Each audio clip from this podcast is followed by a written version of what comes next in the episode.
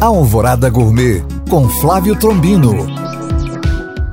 Olá, meus queridos ouvintes. Se você, assim como eu, cometeu alguns excessos nesse Natal e comeu e bebeu um pouco a mais que devia, é hora de tirar um pouco o pé. E a dica de ouro é se hidratar beba muita água e privilegie refeições mais leves, menos fritura e gordura. Que tal pegar as frutas e castanhas que sobraram e fazer uma salada de folhas com alface, rúcula e agrião?